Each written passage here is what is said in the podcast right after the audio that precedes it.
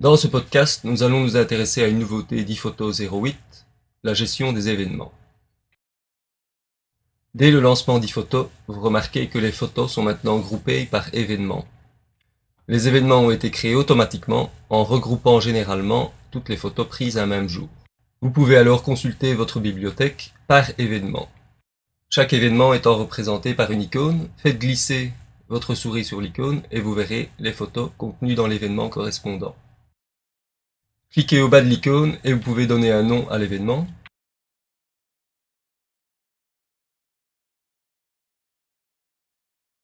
Pour afficher les photos contenues dans l'événement, double-cliquez sur l'icône de l'événement. Dans cette fenêtre, vous pouvez alors passer d'un événement à l'autre ou revenir à l'affichage de tous les événements. Ajoutons un dossier contenant quelques photos.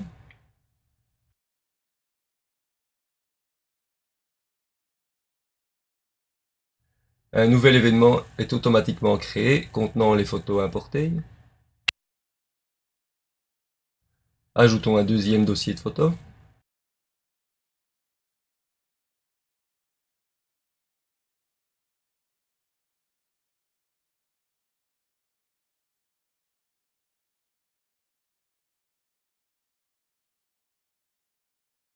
Vous pouvez, pour chaque événement, choisir l'image qui représentera l'événement, c'est-à-dire l'image clé. Faites glisser le curseur de manière à afficher l'image voulue. Faites un contrôle-clic ou un clic droit et choisissez l'option Marquer comme image clé.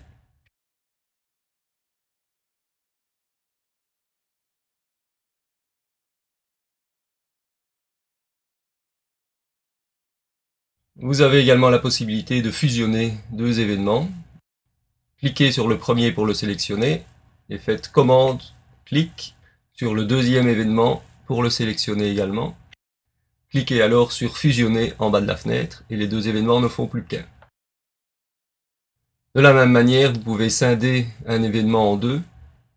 Sélectionnez les photos désirées, clic pour la première, commande clic pour les suivantes, et choisissez l'option diviser en bas de la fenêtre pour scinder l'événement en deux.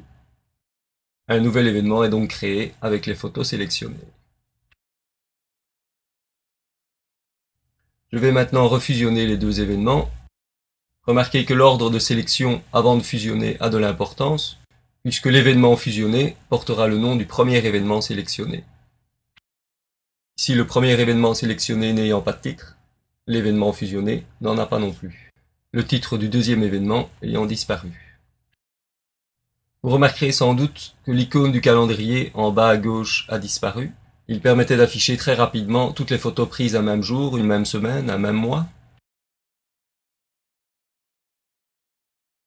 Pour obtenir le même résultat, vous devez maintenant passer par une recherche. En cherchant la date, vous obtenez à ce moment-là de nouveau un calendrier et vous pouvez sélectionner le jour qui vous intéresse. Ici, deux jours disponibles, le 8 et le 5.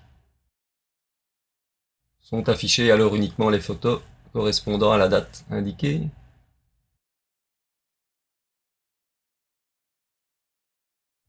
Vu que le nombre de photos ajoutées à la bibliothèque peut être rapidement très très important, il vous est également possible, c'était déjà le cas dans la version précédente, de créer plusieurs photothèques différentes de manière à faciliter le traitement de photos sur des sujets différents.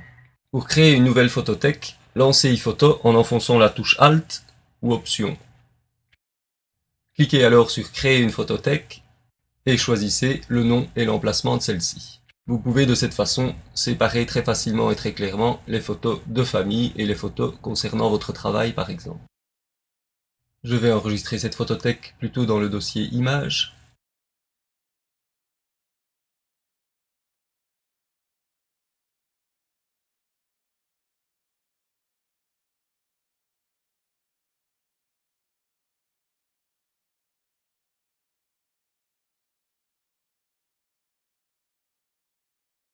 La photothèque est bien entendu vide, je rajoute donc quelques photos.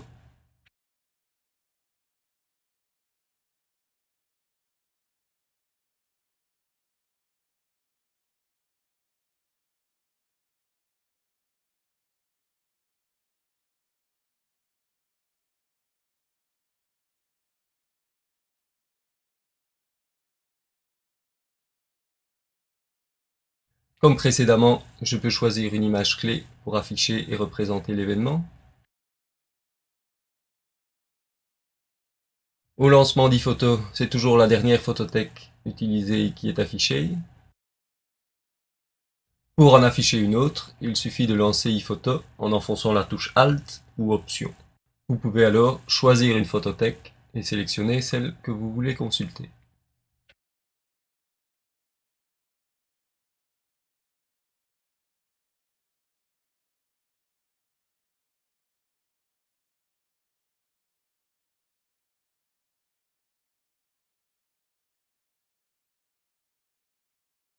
Dernière chose enfin, les photothèques qui apparaissaient avant dans le Finder sous la forme d'un dossier apparaissent maintenant avec iPhoto 08 sous la forme d'un fichier, c'est-à-dire plus précisément d'un paquet.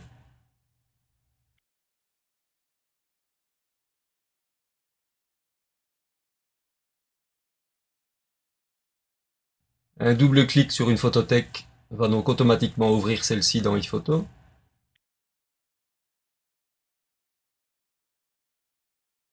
Par contre, si vous voulez avoir un accès direct au contenu de ce paquet, il suffit de faire un clic droit ou CTRL-clic sur la photothèque en question.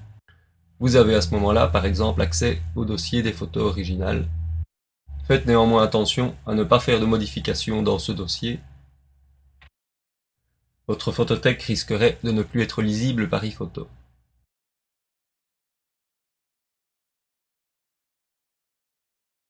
Voilà, c'est tout pour cet épisode. À la prochaine